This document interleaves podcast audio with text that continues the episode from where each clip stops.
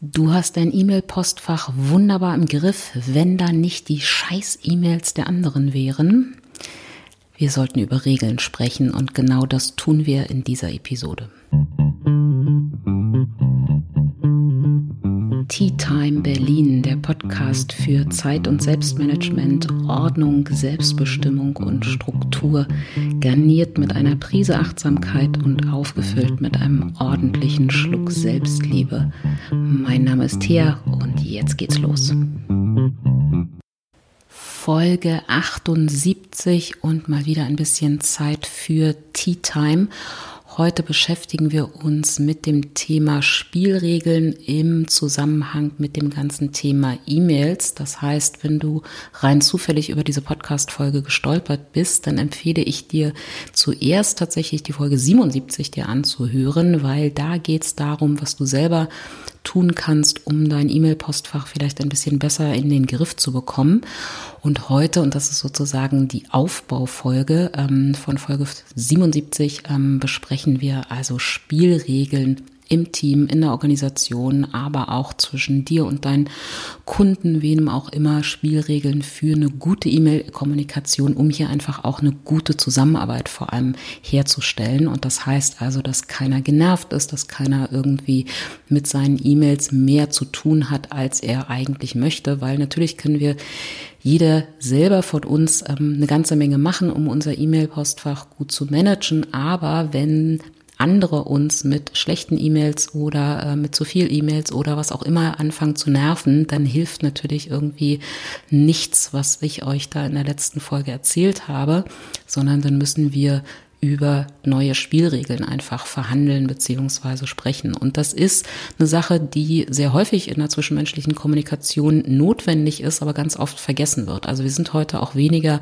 im Bereich Zeit- und Selbstmanagement unterwegs, sondern eher im Bereich zwischenmenschliche Kommunikation. Aber Gott sei Dank bin ich ja auch Trainerin für dieses Feld und kann eine ganze Menge dazu erzählen.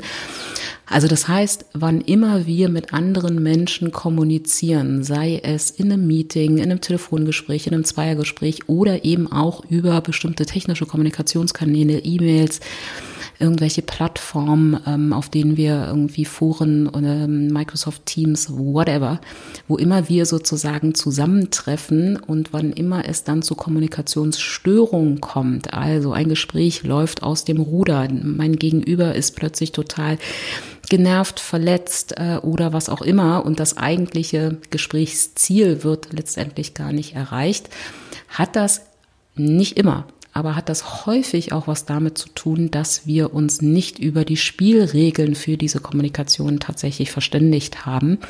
Und das ist eine ganz dringende Empfehlung von mir. Ähm, sprecht mehr über Spielregeln, also nicht nur die generelle Zusammenarbeit, sondern tatsächlich auch Spielregeln für Meetings, Spielregeln dazu, wie wollen wir uns gegenseitig Feedback geben und auch dann entsprechend mit dem Feedback umgehen und, und darum geht es in dieser Folge, welche Spielregeln wollen wir uns eigentlich sozusagen, welche Spielregeln wollen wir vereinbaren, was das Medium E-Mail betrifft. So, aber bevor wir loslegen, machen wir wie immer zusammen eine kleine Pause vom stressigen Alltag. Wir machen gemeinsam ein Ali, 60 bis 90 Sekunden länger dauert das nicht. Das heißt, Vorspulen ist gar nicht notwendig. Nimm diese kleine geschenkte Pause einfach mit als kleine Energie ähm, Auffrischung für den Tag und mach es am besten regelmäßig und häufig im Laufe jedes Tages. Also atmen, lächeln, innehalten, egal was du gerade tust, egal was du gerade machst, lass es jetzt einfach mal, lehn dich entspannt zurück, schließ die Augen oder schau etwas an, was ruhig ist, was schön ist, was dich beruhigt und nicht ablenkt und dann Atme jetzt einfach mal mit mir gemeinsam durch die Nase ein und durch den Mund wieder aus. Tief durch die Nase einatmen und durch den Mund wieder ausatmen. Einmal mehr tief durch die Nase einatmen und durch den Mund wieder ausatmen. Und jetzt lächel mal. Schenk dir ein Lächeln. Schenk dem Tag ein Lächeln. Schenk dem Frühling ein Lächeln. Und wenn du soweit bist, dann öffne die Augen wieder, komm hier an, sei im Moment, sei fokussiert und klar und lass uns beginnen. Also Spielregeln für unseren E-Mail-Verkehr im Team, in der Organisation oder auch mit externen und externinnen. ähm, also als aller wichtige Vorbemerkung sozusagen. Ähm, es ist, glaube ich, ganz gut, das Ganze wirklich Spielregeln zu nennen und nicht Regeln. Also wenn du mit anderen darüber sprichst, das Wort Spielregel ähm, oder Selbstverpflichtung, obwohl ich mag das Wort eigentlich auch nicht, aber sozusagen nicht das Wort Regeln zu äh, verwenden, weil Regel sehr schnell die Assoziation, uh, Gesetz, Bestrafung, das muss man machen, da bin ich eingeschränkt und so weiter hervorruft, während Spielregel das Ganze etwas lockerer macht und da irgendwie klar ist, okay, das ist sozusagen das Regelwerk dafür, dass wir hier gut zusammen spielen, zusammen etwas entstehen lassen können, zusammen Spaß haben können. Das ist dann eher eine bessere Assoziation. Also nenn das ganze Projekt eher Spielregeln. Und meine Empfehlung, nicht nur für E-Mails, sondern auch für alle anderen Plattformen, auf denen Kommunikation ähm, stattfindet, ist tatsächlich mal über diese Spielregeln zu sprechen. Und ich werde jetzt äh, ein paar Minuten darauf verwenden, mal darüber zu sprechen, wie kann man denn über Spielregeln sprechen, im Team beispielsweise. Und dann, und das ist dann sozusagen der zweite Teil dieser Episode, werde ich dir ein paar mögliche Spielregeln für den Umgang mit E-Mails quasi vorlesen, nein, erzählen. Und das ist dann im Prinzip eine Art Grundgerüst, das du auch gleichzeitig nutzen kannst, um über Spielregeln zum Thema E-Mail in deinem Team dann auch ähm, zu sprechen. Das ist also nicht, und das ist ganz wichtig, nicht so zu verstehen, dass ich sage, das sind die besten Spielregeln, die man auf jeden Fall anwenden sollte, sondern dass ihr quasi eben nicht auf dem weißen Blatt anfangen müsst, irgendwie eure eigenen Spielregeln zu entwickeln, sondern dass ihr quasi da schon eine Art Blaupause habt, an der ihr euch dann entsprechend ähm, orientieren könnt. So. Und wie gesagt, es ist wichtig, ähm, darüber zu sprechen. Es ist wichtig, ähm, Spielregeln gemeinsam zu verhandeln und auch die dann auch entsprechend ähm, zu vereinbaren. Und da solltest du auch gar nicht ähm, so große Hemmungen davor haben, weil ähm, in der Regel sind sehr viele Menschen, mit denen du darüber sprichst, auch sehr dankbar darum oder dafür, dass jemand sich diesem Thema mal annimmt und die Initiative ergreift. Also ich habe es noch nie erlebt, dass ich in einem Team den Vorschlag gemacht habe, lasst uns mal über Spielregeln sprechen und dann jemand gesagt hat, ach wieso, ich habe kein Problem mit E-Mails. Also in der Regel wirst du da sowieso mit offenen Ohren irgendwie zu tun haben und äh, eine hohe Bereitschaft haben.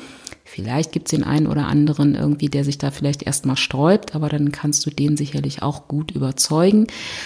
Und wie gesagt, es ist nicht nur eine Frage von Spielregeln im Team, da würde ich immer anfangen, ähm, aber man kann das natürlich sukzessive auch ausweiten dann auf ähm, die gesamte Organisation beziehungsweise sozusagen dieses Thema Spielregeln für die E-Mail-Kommunikation einfach mal durch die Organisation wabern lassen, mit dem Impuls dann auch, dass jedes Team für sich dann auch anhand von so groben Spielregeln, die für die Organisation definiert sind, dann nochmal sozusagen die eigenen spezifischen Spielregeln zu definieren. Und du kannst das natürlich auch mit externen dann auch besprechen. Ne? Also da würde ich es jetzt vielleicht weniger Spielregeln nennen, sondern da geht es natürlich darum, vielleicht auch mal extern, wenn das da nicht so für dich gut funktioniert, was den E-Mail-Verkehr betrifft, ähm, wenn du dich da immer wieder über ein bestimmtes Verhalten aufregst, ärgerst, was auch immer, dann gilt es natürlich, wie so oft im Leben, gib doch der Person, die das tut, ähm, egal ob es jetzt ähm, Kunde König ist oder ähm, irgendwie dein Vorgesetzter oder so, gib doch solchen Personen dann einfach auch mal ein Feedback dazu, ne, damit die weiß, weil Feedback ganz oft, äh, da bewegen wir uns ja ganz oft im blinden Fleck, da wissen wir als Feedbacknehmerin oder Feedbacknehmer gar nicht, was sozusagen, ne, dass wir uns unter Umständen nicht korrekt oder angemessen verhalten oder wir sind uns über die Konsequenzen des Verhaltens gar nicht bewusst. Ne? Also dem anderen einfach mal kurz darzulegen, was das bei dir für Unübersichtlichkeit, zusätzliche Arbeit oder was auch immer irgendwie, wofür, wozu das sozusagen führt bei dir, um dann eben damit äh, mit dem anderen, mit äh, der anderen Person dann darüber zu sprechen, wie könnten wir es in Zukunft anders gestalten mit unserem E-Mail-Verkehr, sodass es für uns beide einfach auch gut funktioniert. Und auch da, wenn du das konstruktiv formulierst, wenn du das vorwurfsfrei machst, ähm, dazu gibt's, glaube ich, auch eine Folge, muss ich mal gucken, wenn ich die finde, packe ich dir in die Show Notes. Wenn du das Feedback also sozusagen konstruktiv ähm, und gleichzeitig auch wertschätzend formulierst, dann ist auch ähm, nicht damit zu rechnen, also zumindest in den meisten Fällen nicht damit zu rechnen, dass dir dafür jemand den Kopf abschlägt oder so. Ne? Also Zusammenarbeit ist immer irgendwie ein Gestaltungsprozess, der von vielen Seiten gemeinsam ähm, gemacht werden muss, also mindestens den zwei Seiten, die sich da gegenüber sitzen. Und ähm, das ist keine Einbahnstraße und auch Kundinnen und Kunden gegenüber dürfen wir auch mal formulieren, wie wir uns von unserer Seite als Dienstleisterin und Dienstleister oder Beraterin, was auch immer, ähm, vielleicht eine bessere Zusammenarbeit jetzt vor allem in Bezug auf E-Mails dann auch entsprechend ähm, wünschen. So, du findest in dem Blogartikel, den ich zu dieser ähm, zu diesem Thema geschrieben habe, findest du einmal einen sehr genauen ähm, Ablauf beziehungsweise eine Empfehlung, in welchen einzelnen Phasen und Schritten du sozusagen mit deinem Team, und da würde ich immer starten, mit deinem Team ähm, über die Einführung von Spielregeln für E-Mails, ähm, wie du das sozusagen, äh, wie das abläuft, was du da sozusagen beachten kannst. Hier nur der Hinweis vor allem, weil das ist ganz, ganz wichtig. Ähm, solche Spielregeln sollten nie in Stein gemeißelt sein. Das heißt also, es macht durchaus Sinn, eine Art Auftaktworkshop dazu zu machen. Das muss auch gar nicht lange dauern. Das hat man in der Regel irgendwie in einer Stunde dann auch ähm, entsprechend geklärt. Ähm, also so, und einmal sozusagen hier ein Grundlagenset an Spielregeln zu vereinbaren, aber natürlich auch darüber zu sprechen, wie können wir uns gegenseitig daran erinnern, gegenseitig darauf aufmerksam machen, wenn vielleicht jemand ähm, mal äh, eine Regel vielleicht äh, nicht so einhält, wie wir das eigentlich vereinbart haben.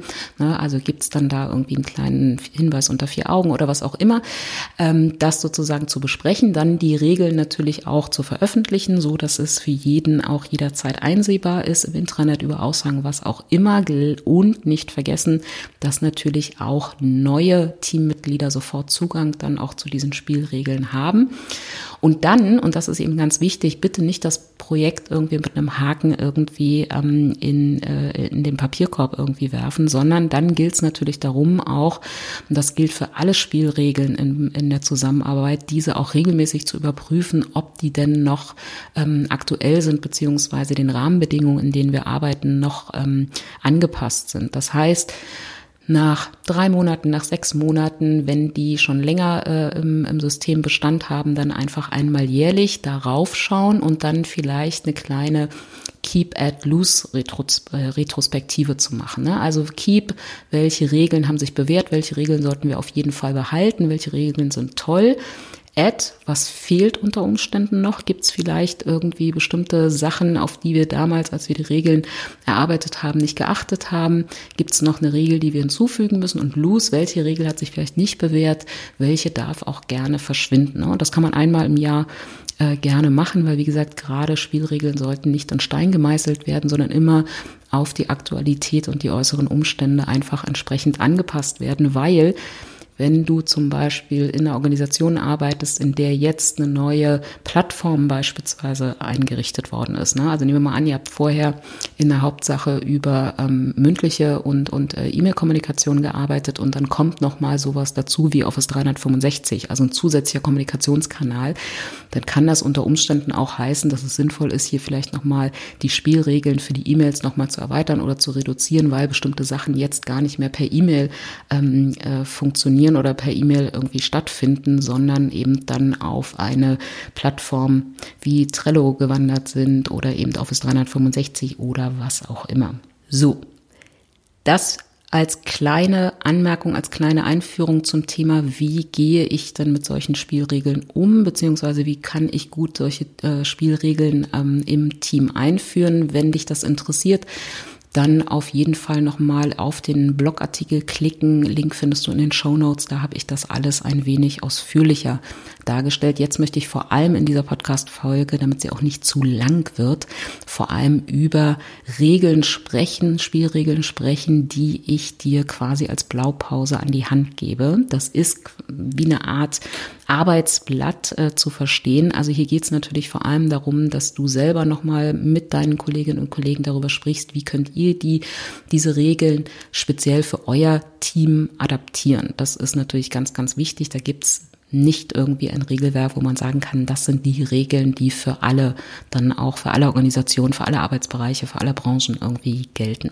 Also nimm es als Impuls, als Inspiration und dann mach was Schönes draus. So, acht Regeln ist sozusagen meine Empfehlung. Ich würde da jetzt auch nicht zu viel länger irgendwie werden. Auch das nochmal vielleicht als kleiner Hinweis, weil je umfangreicher solche Regeln werden, je länger die werden, desto schwieriger wird es dann tatsächlich auch für deren Einhaltung zu sorgen. Also so ein Regelspielregelwerk sollte wirklich so kurz und knapp wie möglich sein. Ähm, das ähm, sehen wir ja schon irgendwie beim Steuergesetz in diesem Land. Ne? Das macht's nicht wirklich besser, wenn das irgendwie ähm, umfangreiche Regeln mit drei Millionen Ausnahmen irgendwie sind, sondern es macht hier wirklich Sinn, damit sich alle auch wirklich tatsächlich daran halten, dass das möglichst wenig einfache und klare Regeln sind, ohne Ausnahmen, an die sich dann tatsächlich alle halten. So, E-Mail-Regel Nummer eins. Und das finde ich eine ganz, ganz wichtige Regel, weil dann, das hat auch viel mit Zeit- und Selbstmanagement dann auch wieder zu tun und vor allem mit Stressmanagement. Regel Nummer eins, wir nutzen E-Mails nicht für Notfälle. Das ist tatsächlich wirklich eine ganz wichtige Spielregel. Ähm, bitte hier nicht irgendwie in die Falle tappen zu sagen, aber das ist doch selbstverständlich. Das ist tatsächlich in vielen Organisationen nicht äh, selbstverständlich und ist auch sozusagen kulturell nie wirklich vereinbart worden. Was hängt dahinter? Also, wir nutzen E-Mails nicht für Notfälle und das heißt auch, und das sollte sozusagen auch immer in der Erklärung der Regel vielleicht kurz noch mit notiert werden, das heißt auch, wir erwarten auch von niemandem, dass er minutenaktuell ständig in sein Postfach reinschaut. Wir erwarten von niemandem, dass er nach Feierabend, am Wochenende im Urlaub oder sonst wie regelmäßig seine E-Mails checkt, weil in Notfällen greifen wir zum Telefonhörer. Ganz, ganz wichtig, das ändert tatsächlich wirklich viel in der Kultur eines Teams oder einer Organisation, wenn das als Spielregel mal wirklich sichtbar und für alle dann eben auch nachvollziehbar vereinbart worden ist. Und das entlastet einfach auch alle, weil eben klar ist, wenn nach 20 Uhr noch irgendetwas passiert, ich muss gar nicht auf mein Handy gucken, weil im Notfall rufen die mich an. Ich kann die gesamten E-Mail-Benachrichtigungen ausschalten. Ich muss da auch nicht mehr raufgucken, auch nicht am Wochenende. Wenn es ein Notfall ist, außerhalb meiner Arbeitszeiten, werde ich angerufen. Und es ist tatsächlich auch eine sehr praktische Regel. Ne? Also auch wenn wir nicht nur über Stressmanagement und, und sozusagen digitales, digitalen Stress sprechen, sondern das hat einfach auch was mit Praxis zu tun, Effizienz und Effektivität. Und der Leitsatz ist hier einfach, wir rufen auch nicht die Feuerwehr per E-Mail.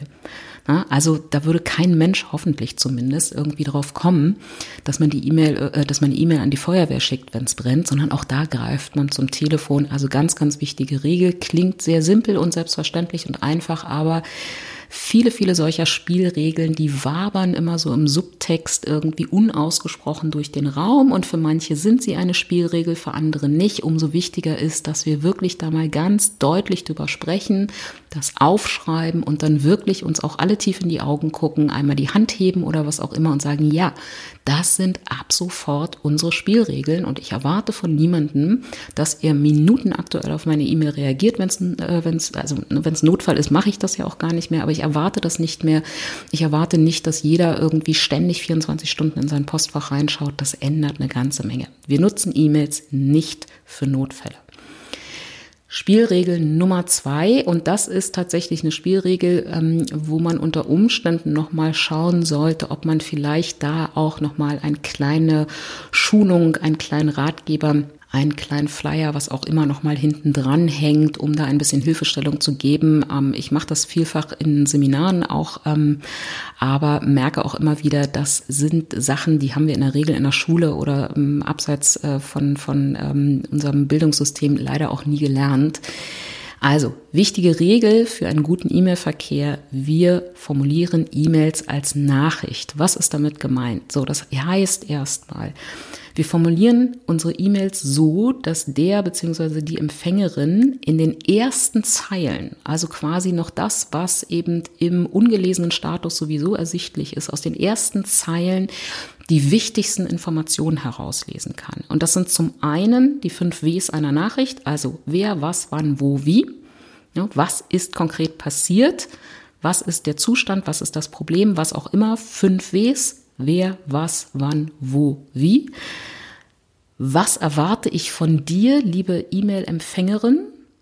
Und als drittes, bis wann benötige ich eine Rückmeldung? Ne, wenn du dich dran erinnerst, ähm, in der letzten Folge hatte ich ja sozusagen die, dieses Zwei-Phasen-System vorgestellt. E-Mail öffnen, kurz den Inhalt scannen und dann entscheiden, ist das eine A, B oder C-E-Mail.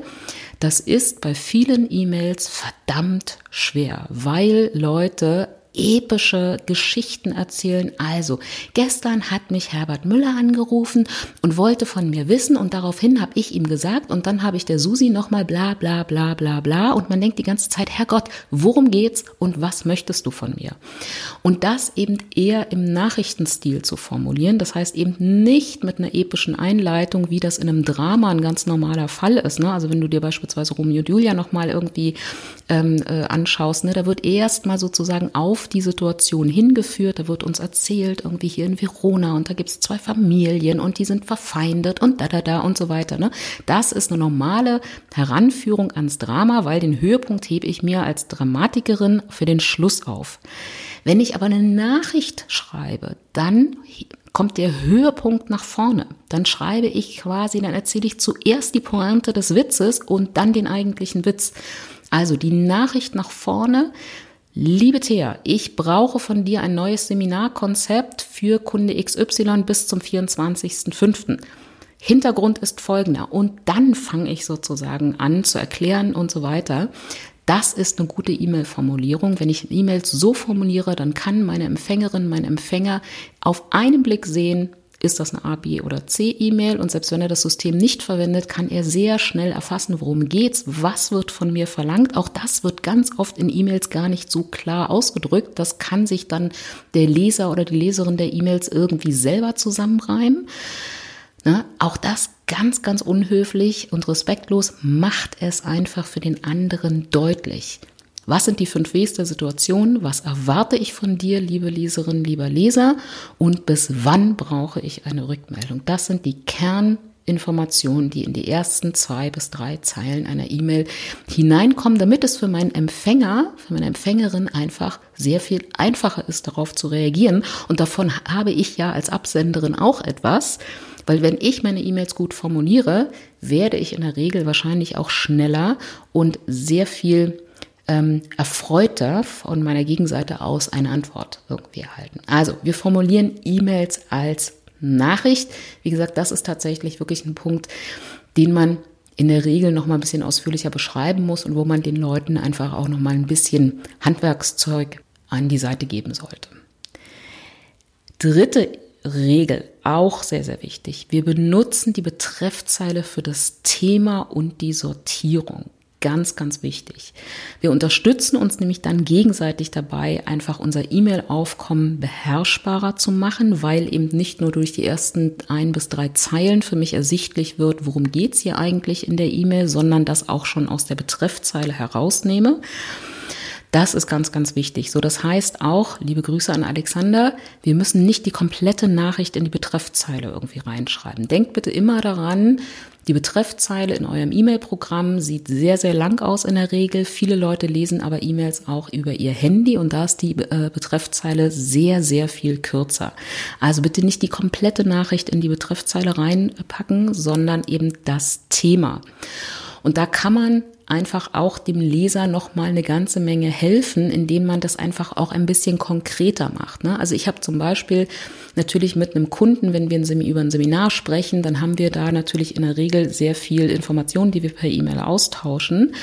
Und dann schreibe ich eben in die Betreffzeile nicht nur den Seminartitel und vielleicht die Angebotsnummer, die der Kunde hat, sondern schreibe immer davor Terminvorschläge, Doppelpunkt und dann eben Seminar ähm, und äh, die Angebotsnummer. Und dann beim nächsten Mal, wenn ich irgendwie was äh, dazu schicke, dann vielleicht eben erstes Konzept Seminartitel, Angebotsnummer und so weiter. Ne? Das hilft meinem Leser, meiner Leserin, selber schneller zu erfassen, worum geht's hier? Ist das eine E-Mail, die ich sofort aufmachen sollte? Ist das eine E-Mail, die ich vielleicht noch ein bisschen irgendwie liegen lassen könnte bis heute Nachmittag? Und auch mir, wenn ich irgendwie in meinen gesendeten Objekten rumwühle, um nochmal zu schauen, was habe ich dem Kunden eigentlich geschickt, sehe ich einfach sehr viel schneller irgendwie, was ist da eigentlich raus, rausgegangen oder wenn ich irgendwas Spezielles suche.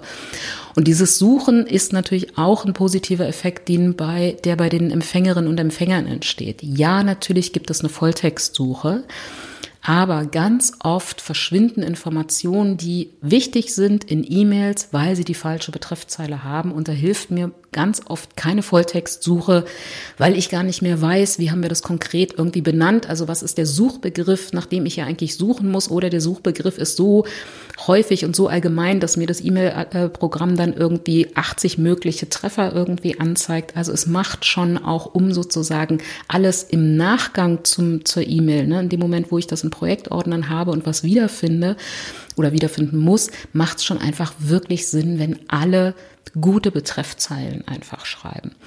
Und da ist ganz, ganz wichtig, und das gehört in diese Regel mit rein, wir ändern die Betreffzeile in dem Moment, wo wir ein neues Thema hinzufügen oder gar das Thema ändern. Das ist etwas, was mir immer wieder auffällt und was mich persönlich ehrlicherweise zu Tode nervt, wenn Leute sozusagen, ne, wir schreiben seit 20 E-Mails hin und her, ne, sind mehrere Leute auf dem Verteiler, wir schreiben über die nächste, über das nächste Sommerfest und dann klickt nach E-Mail 25 jemand wieder auf alle Antworten und schreibt unter der gleichen Betreffzeile, ach übrigens, was ich noch äh, sagen wollte, wegen der Weihnachtsfeier sollten wir jetzt schon mal einen Termin vereinbaren, um eben rechtzeitig zu reservieren, folgende Terminoptionen und so weiter. Diese E-Mail findest du nie wieder, wenn da nicht in der Betreffzeile ein Hinweis ist und Terminvorschläge Weihnachtsfeier. Ne? Also, das heißt, ganz, ganz wichtig, wenn die Betreffzeile, wenn das Thema sich in einer E-Mail ändert oder ein zweites Thema dazukommt, Ergänzung auf in der Betreffzeile, wenn irgendwann so viele Themen in der E-Mail drin sind, dass du merkst, die Betreffzeile reicht nicht mehr aus, ist das ein wunderbares Signal dafür, vielleicht eine neue E-Mail-Kette zu beginnen und nicht das noch in diese E-Mail reinzupacken und damit fünf Themen irgendwie in einer E-Mail zu verhandeln, sondern dann vielleicht für das Thema Nummer vier, fünf und sechs eine separate E-Mail einfach letztendlich aufzumachen. Auch das hilft einfach irgendwie nochmal auch sehr viel bewusster mit dem Verteiler umzugehen und eben auch für andere die Informationen dann entsprechend im Postfach wiederzufinden. Regel Nummer vier. Wir beantworten E-Mails innerhalb von 24 Stunden. So. Und da ist natürlich sozusagen wirklich Flexibilität oder Anpassung gefragt. Also wenn ihr sagt, nee, wir müssen da irgendwie einfach schneller reagieren, weil wir einfach in einem sehr ähm, hochgetakteten, in, bei hochgetakteten Bereich arbeiten, ne, dann kann man das auch auf zwölf Stunden reduzieren, auf sechs Stunden oder eben auch von mir aus erweitern, wenn, wenn ihr sagt, ne, das also 48 Stunden reicht bei uns in der Regel. Aber hier eine Zeit zu definieren. Ne? Was ist sozusagen die Reaktionszeit, die wir untereinander vereinbaren? Was E-Mails betrifft. Und das gilt dann auch erstmal nur für E-Mails. Das gilt nicht für Telefonanrufe oder WhatsApp-Nachrichten oder sonstige Sachen, sondern das ist das, was ihr als Reaktionszeit für E-Mails beantwortet. Und hier muss natürlich als Ergänzung noch dazu, wenn wir mehr Zeit benötigen, weil das zum Beispiel eine E-Mail ist, wo eine sehr umfangreiche Aufgabe für uns daraus resultiert, dann informieren wir den Absender entsprechend oder die Absenderin. Das heißt also konkret, ich kriege eine E-Mail, ich sehe, es ist eine B-E-Mail ne, und ich brauche hierfür bestimmt noch drei, vier Tage, um hier tatsächlich ähm, äh, darauf, äh, also das beantworten zu können, dann schicke ich trotzdem dem Herbert, der mir die Mail geschrieben hat, eine E-Mail und sage, lieber Herbert, E-Mail angekommen, verstanden, ich kümmere mich drum. Informationen oder ausführliches Konzept, was auch immer, bekommst du bis Donnerstag 19 Uhr. Und das ist dann eben diese Antwort, die innerhalb von 24 Stunden erfolgen muss, damit Herbert weiß und weiterarbeiten kann, wann er sozusagen mit meiner Zuarbeit, mit meiner Antwort, mit meiner Entscheidung, was auch immer, letztendlich rechnen kann. Das ist ganz, ganz wichtig, weil Grundsatz der zwischenmenschlichen Kommunikation, Paul, Watz, Paul Watzlawick, nein, Paul Watz, Watzlawick, wir können, nee, nicht wir können, ähm, man kann nicht nicht kommunizieren. Und das heißt unter anderem auch, ne, dieser Satz lässt viel Interpretationsspielraum, das heißt aber unter anderem auch, Auch Schweigen ist Kommunikation. Und Schweigen ist in der Regel, sendet das nur solche schönen oder nicht so schönen Botschaften wie, ich habe jetzt keine Zeit für dich, ich werde mich darum nicht kümmern, ist mir doch egal, was auch immer. Ne? Also auch ein, die Nichtbeantwortung einer E-Mail ist eine Form von Kommunikation. Und in der Regel wird damit kein wirklich positive, keine wirklich positive Botschaft übermittelt. Also innerhalb von 24 Stunden, damit auch, und auch das ist wieder ganz wichtig für die Zusammenarbeit, damit derjenige oder diejenige, die dir die E-Mail geschrieben hat, weiter arbeiten und vor allem auch weiter planen können. Ganz, ganz wichtige Regeln. So. Regel Nummer, jetzt muss ich mal wieder durchzählen. Eins, zwei, drei, vier, aha, fünf. Wer hat aufgepasst? Regel Nummer fünf. Wir nutzen die An- und CC-Felder bewusst. Auch ganz, ganz wichtige Spielregel, um einfach schneller entscheiden zu können für dich dann auch als E-Mail-Empfängerin. Ist das eine A, B oder C E-Mail? Wenn wir uns im Team darauf einigen, alle, die im Anfeld stehen, von denen wird eine Reaktion erwartet, also eine Antwort, eine Entscheidung, ein Beitrag, whatever, alle, die im Anfeld stehen, von denen wird eine Reaktion auf diese E-Mail erwartet, aber alle, die im CC-Feld stehen, ne, das ist ja auch sozusagen auch nochmal aus der alten, ähm, aus der alten Memo-Kultur sozusagen, dass man eben jemanden zur Kenntnisnahme ein Memo kopiert hat. Alle, die im CC-Feld stehen, die sollen das wirklich, diesen Inhalt dieser E-Mail nur zur Kenntnis nehmen und von denen brauche ich keine Antwort, auch keinen vielen Dank, sonnige Grüße zurück oder sonst irgendwas, sondern die sollen die Mail lesen, verstehen. Wenn die Fragen haben, dürfen die natürlich auf Antworten klicken, aber es wird eben nicht erwartet. Die können, das ist dann eben, die sehen, es ist, ich bin auf CC, dann ist das für mich auch eine C-E-Mail in der Kategorie, die wir in der letzten Folge kennengelernt haben. Und das heißt, ich lese diese E-Mail und packe sie dann ähm, um sie vielleicht nochmal wiederzufinden, in einen entsprechenden Projektordner. Aber ansonsten muss ich darauf nicht antworten, keine Pixel verschwenden, alles erledigt. Ganz, ganz wichtig, ne? nicht mit dem Salzstreuer irgendwie äh, die Leute über die An- und CC-Felder verteilen, sondern bewusst in ein Anfeld und bewusst in ein CC-Feld setzen. Und wenn ihr das wollt, ich empfehle es, kann man diese Regel auch erweitern. Wir nutzen nicht das BCC-Feld. Ne? Blind Copy, also das heißt, die anderen, die auf dem Verteiler sind, sehen nicht, wer diese Nachricht noch in Kopie erhalten hat. Da ist tatsächlich meine Empfehlung, im Regelwerk, im Spielregelwerk zu vereinbaren, das nicht zu nutzen, beziehungsweise vielleicht sogar mit der IT zu sprechen, ob man das nicht generell auch einfach abschaltet. Das geht bei verschiedensten Mailprogrammanbietern. Warum? Naja, übertragen wir es mal auf die analoge Welt in eine Zeit, als wir noch sehr viel ähm, über Papier innerhalb ähm, auch einer Organisation oder einem Team kommuniziert haben und sozusagen Aktennotizen oder Memos uns geschrieben haben. Ne? Da war dann in der Regel ich hoffe, es gibt noch irgendeine Hörerin oder ein Hörer da draußen, die sich an diese Zeit erinnern können und ich nicht die Einzige bin. Also, da hat man also sozusagen ein Papiermemo bekommen und da war sozusagen der eigene Name drauf und man hat immer gesehen, wer hat dieses Memo auch erhalten, beziehungsweise eine Kopie davon bekommen. Ne? Das war immer sozusagen, entweder gab es dafür ein Feld irgendwie, was man es eintragen konnte, oder es war handschriftlich draufgeschrieben, wer hat diese Nachricht, diese Papiernachricht auch in Kopie bekommen. Und dann gab es natürlich sicherlich auch mal den Fall oder die Fälle, dass man heimlich ein Memo kopiert hat, ohne das auf dem Memo zu markieren und jemandem quasi unter der Hand dieses Memo auch gegeben hat. Heimlich, hinter dem Rücken der anderen. Und nichts anderes ist dieses BCC, BCC, ja, BBC, BCC, ich weiß es gerade nicht mehr. Also BCC-Feld, dieses Blind Copy. Nichts anderes. Das heißt, ich gebe jemandem heimlich, ohne dass die anderen es wissen, eine Information weiter. Und das ist das Gegenteil von offener und transparenter Kommunikation. Ich weiß, dass es viele Organisationen gibt, in denen das gang und gäbe ist, dass der Vorgesetzte nochmal so auf BCC gesetzt wird, ne, damit der schon mal vorab informiert ist und so weiter. Aber es ist am Ende, und darüber müssen wir uns einfach nur klar sein für unsere Zusammenarbeit und auch für unsere Organisations- und Teamkultur, es ist das Gegenteil von einer offenen und transparenten Kommunikation. Also Empfehlung, weg mit dem BCC-Feld, macht in der Regel keine schöne, fluffige Kultur. E-Mail-Regel Nummer 6. Wir respektieren E-Mail-freie Zeiten.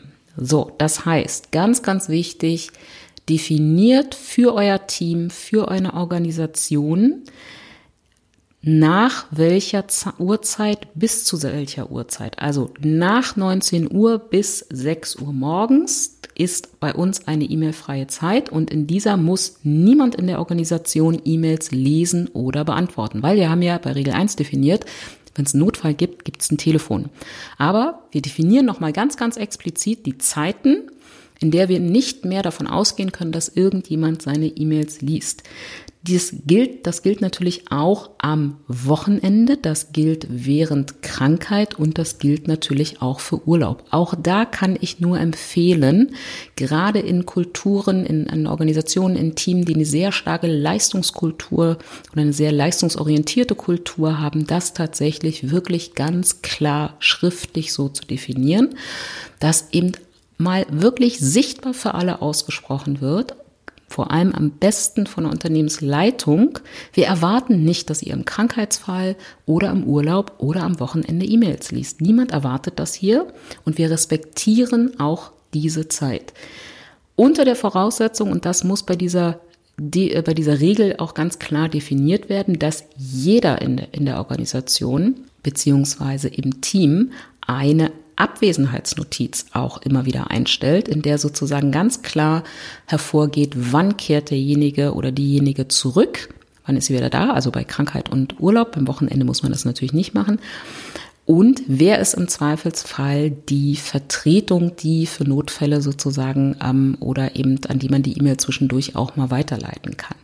Das muss natürlich ganz klar auch gesetzt werden. Sonst ähm, kann ich natürlich nicht davon ausgehen, ne? also wenn sozusagen ich jemandem eine E-Mail schicke und gar nicht weiß, dass der krank ist oder dass der im Urlaub ist oder so und dann einfach ähm, irgendwie 14 Tage nichts höre, dann ist das natürlich nicht wirklich erbaulich irgendwie für mich als E-Mail-Absenderin. Ne? Also auch das muss einfach sehr klar definiert sein. Das passiert in vielen, also gerade in größeren Organisationen ist das sowieso äh, in der Regel auch mit einem Standardtext irgendwie vordefiniert und so weiter. Aber es gibt teilweise wirklich immer noch Teams und Organisationen, da wird das nicht gemacht weil, ne, ich gucke ja eh immer mal in meine E-Mails rein, aber da muss man auch ganz klar sagen, nee, Susi, das ist gar nicht gewünscht, dass du immer mal nebenbei in deine E-Mails reinschaust, weil es, wir brauchen einfach als Menschen Erholungsphasen und diese Erholungsphasen sind keine Erholungsphasen mehr, wenn wir immer mal wieder mit der halben, mit dem halben Gehirn ähm, beziehungsweise mit einem Auge irgendwie in unser Postfach schielen am Wochenende oder während des Urlaubs, dann ist das keine Erholung mehr. Dann sind wir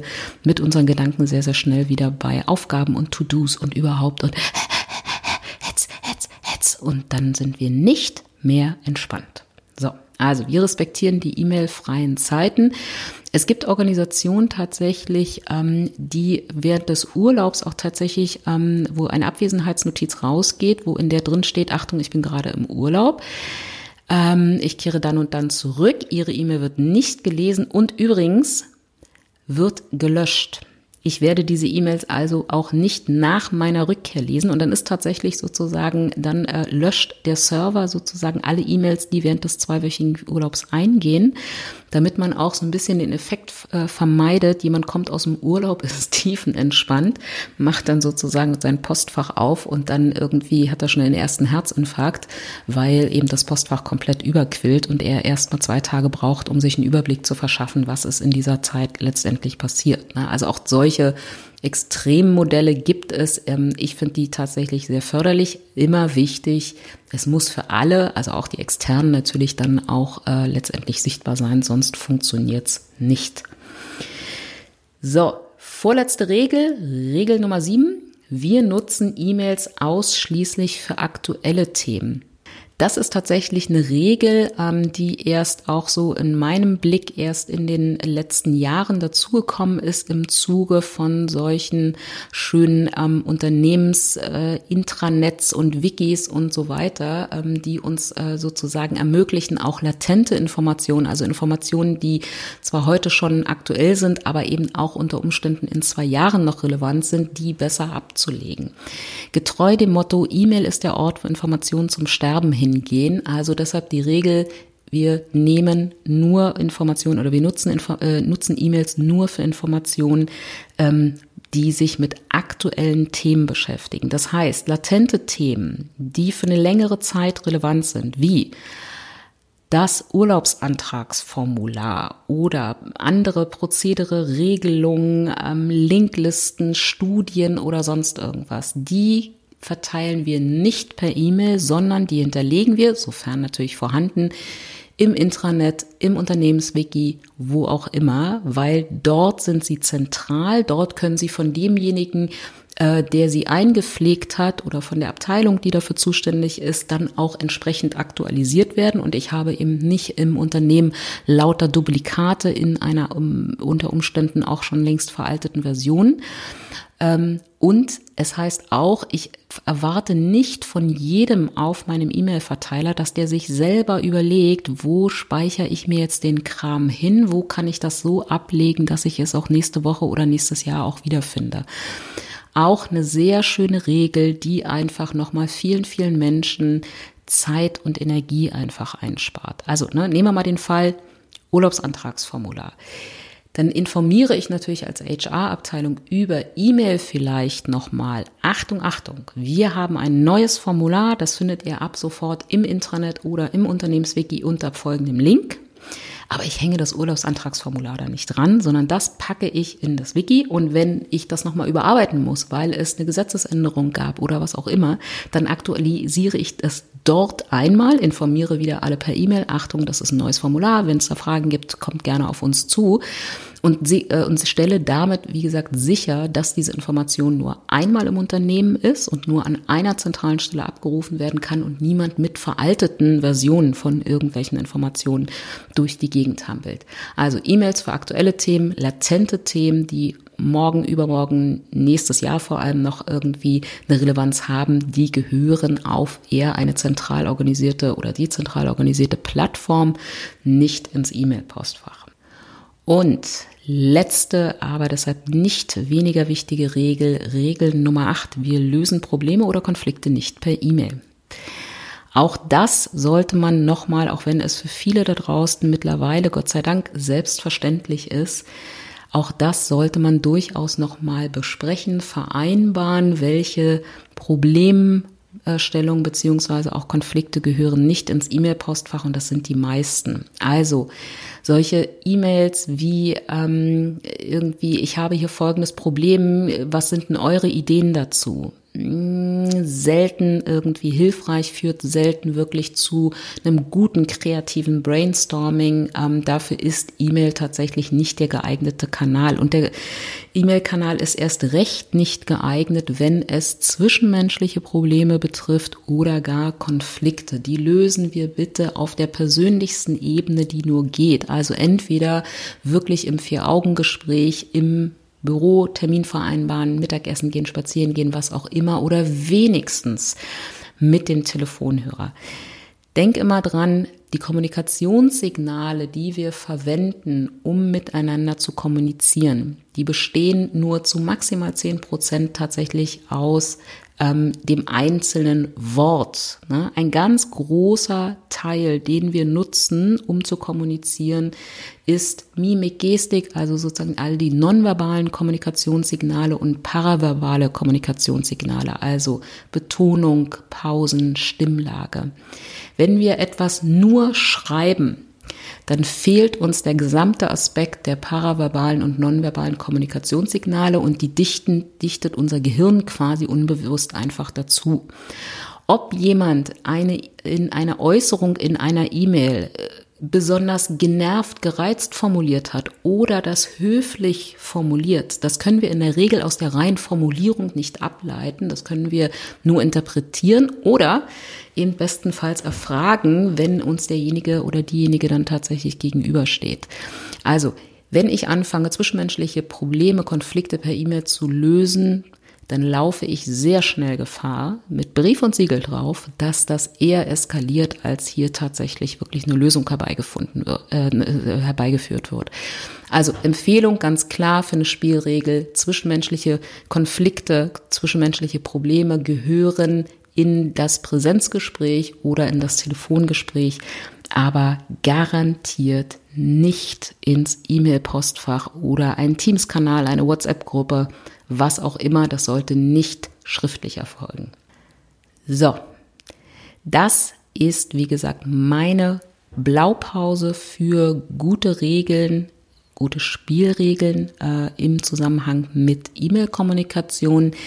Klick gerne nochmal auf den Blogbeitrag dazu in den Show Notes. Ähm, da findest du, wie gesagt, alle Regeln nochmal klar und deutlich formuliert. Da kannst du auch gerne Copy-Paste machen, um die dann sozusagen als Vorlage für die Besprechung in deinem Team dann auch zu haben.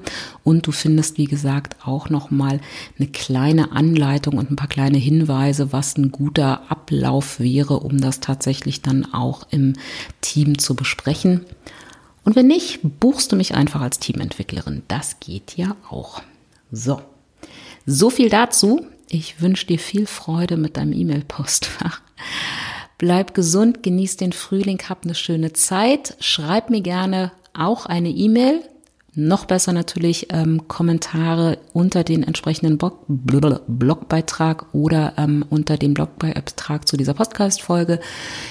Sternchen freuen mich auch immer sehr. Auch das ist eine Form von Kommunikation.